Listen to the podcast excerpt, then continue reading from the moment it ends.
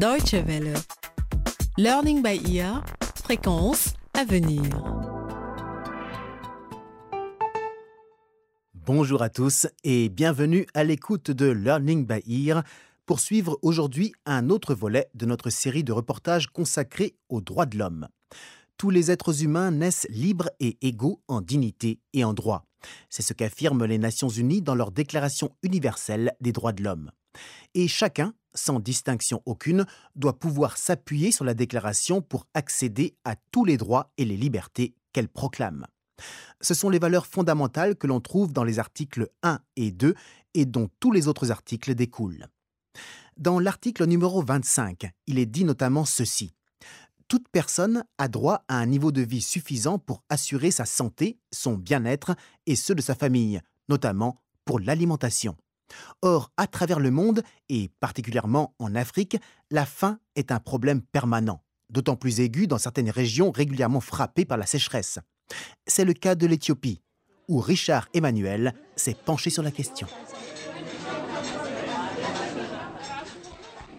Une jeune femme d'une trentaine d'années dorlote un bébé dont on voit uniquement la tête sortir hors de la couverture dans laquelle il est drapé.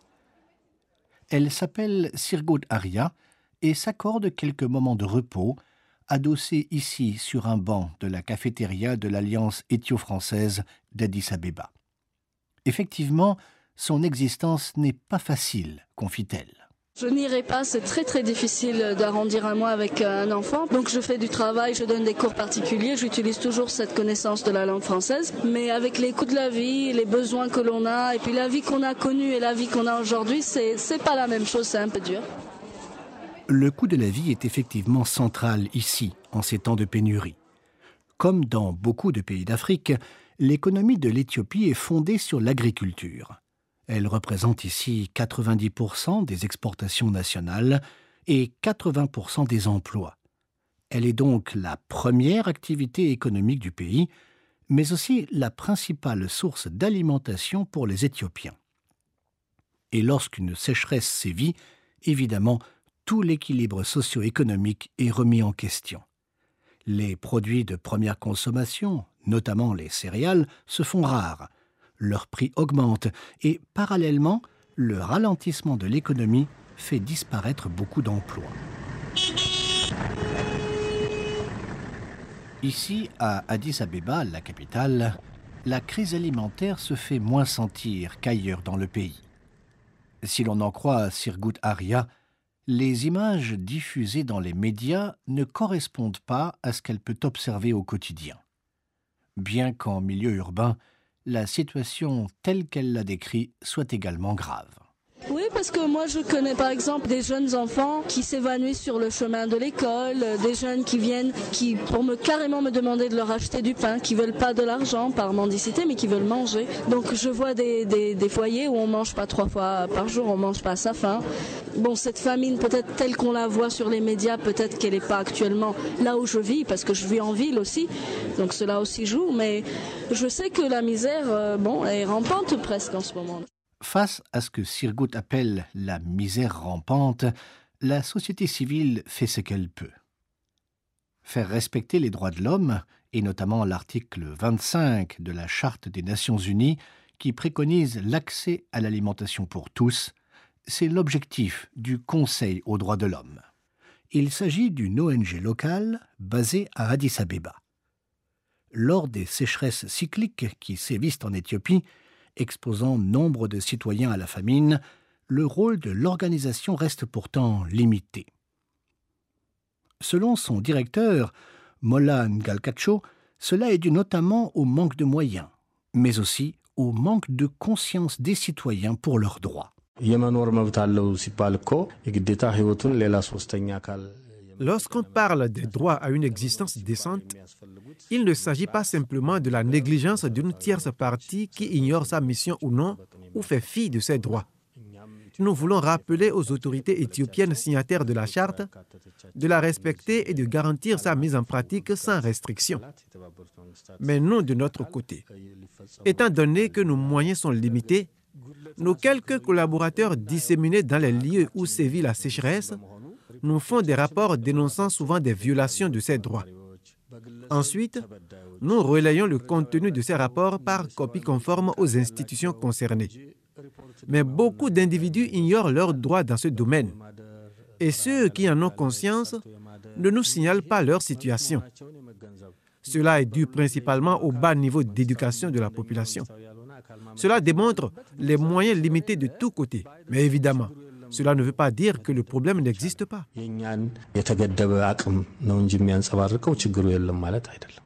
Communément, on parle de famine lorsque la population d'une zone géographique donnée manque de nourriture. L'état de sous-alimentation est atteint si les personnes touchées disposent de moins de 1200 calories par jour, sachant que la moyenne normale est de 2400 calories. Lorsque cet état se prolonge, il peut provoquer la mort.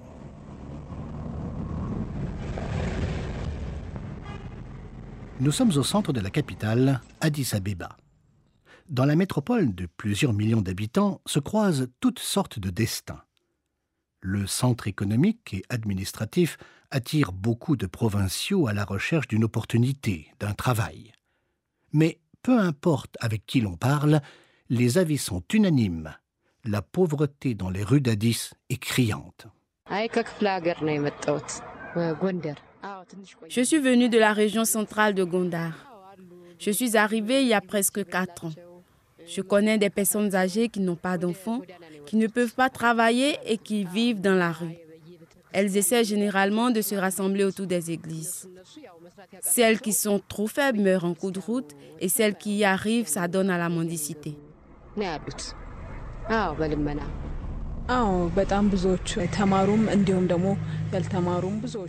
Oui, aussi bien les jeunes gens que les plus âgés. Qu'ils soient instruits ou non, on les voit dans des quartiers assis par terre. Oui, je les ai croisés. Il y en a qui déambulent dans les rues, qui tendent la main aux passants et qui mendient. Le nombre de nécessiteux dans les rues de la ville semble être en hausse, à en croire ces deux jeunes femmes. Mais est-ce vraiment dû à la crise alimentaire? N'est-ce pas le lot de toutes les grandes villes à travers le monde, et donc aussi en Afrique?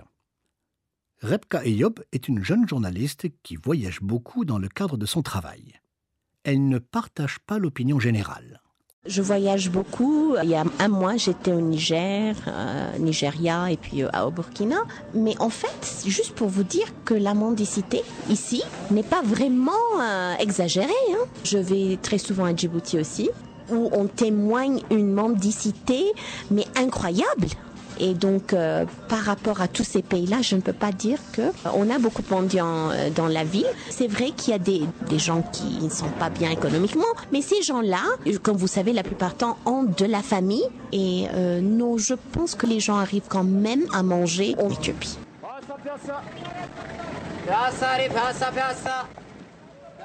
Ici, dans un des nombreux marchés d'Addis Abeba, le commerce continue. Car même si les prix ont plus que doublé en cinq ans, les gens ne peuvent renoncer à l'injera, une sorte de galette préparée avec du teff. Il s'agit de millet, l'aliment de base des Éthiopiens. Actuellement, 50 kilos de teff, la ration de trois mois d'une famille de trois personnes, coûte 1400 bires, soit environ 63 euros. Or, c'est à peu près un mois de salaire d'un diplômé dans la fonction publique. Selon les chiffres les plus récents de la Banque mondiale, près de 40% de la population vit sous le seuil de pauvreté en Éthiopie, soit plus de 30 millions de personnes. Parmi elles, beaucoup souffrent de la faim dès lors qu'une crise alimentaire apparaît.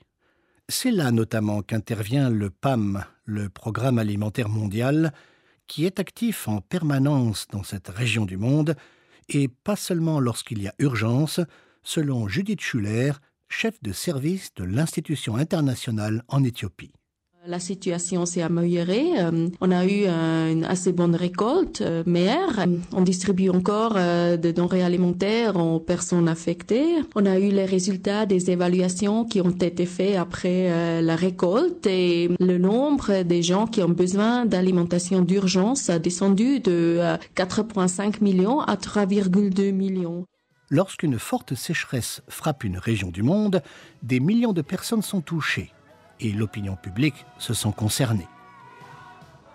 C'était le cas en 1985, lors de la dernière grande famine dans le pays. Bob Geldof, le musicien activiste britannique, réunit des artistes européens pour venir en aide à l'Éthiopie. Deux mois plus tard, un collectif américain l'imitait et enregistrait cette chanson pour finalement récolter 60 millions de dollars au profit des sinistrés. Mais au-delà de l'effet de sensation, tout est-il mis en œuvre par les responsables politiques pour que le droit à l'alimentation soit respecté?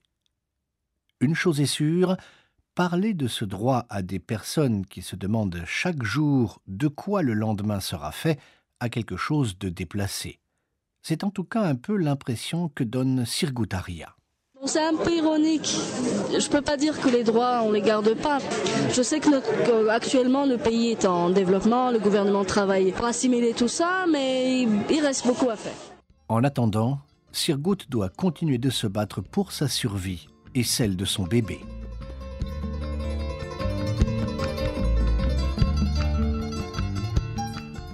Une chute ou une augmentation anormale du volume des précipitations durant une longue période est un phénomène qui survient dans presque toutes les régions du monde et qui semble s'accentuer en raison du changement climatique. Mais toutes ces régions n'en portent pas les mêmes conséquences. Lorsque la pauvreté, la guerre ou la surpopulation fragilisent encore plus la population, seule une transformation de la société en profondeur et respectueuse des droits de chacun peut vraiment apporter une amélioration durable. C'était un reportage de Richard Emmanuel dans le cadre de notre série Learning by Ear consacrée aux droits de l'homme. Merci de l'avoir suivi. Faites-nous part de vos réactions, suggestions et remarques par courriel à français.dw.de. Pour réécouter nos séries ou vous informer sur notre programme Learning by Ear, rendez-vous sur notre site internet dw.de/lbe. Au revoir et à très bientôt. thank you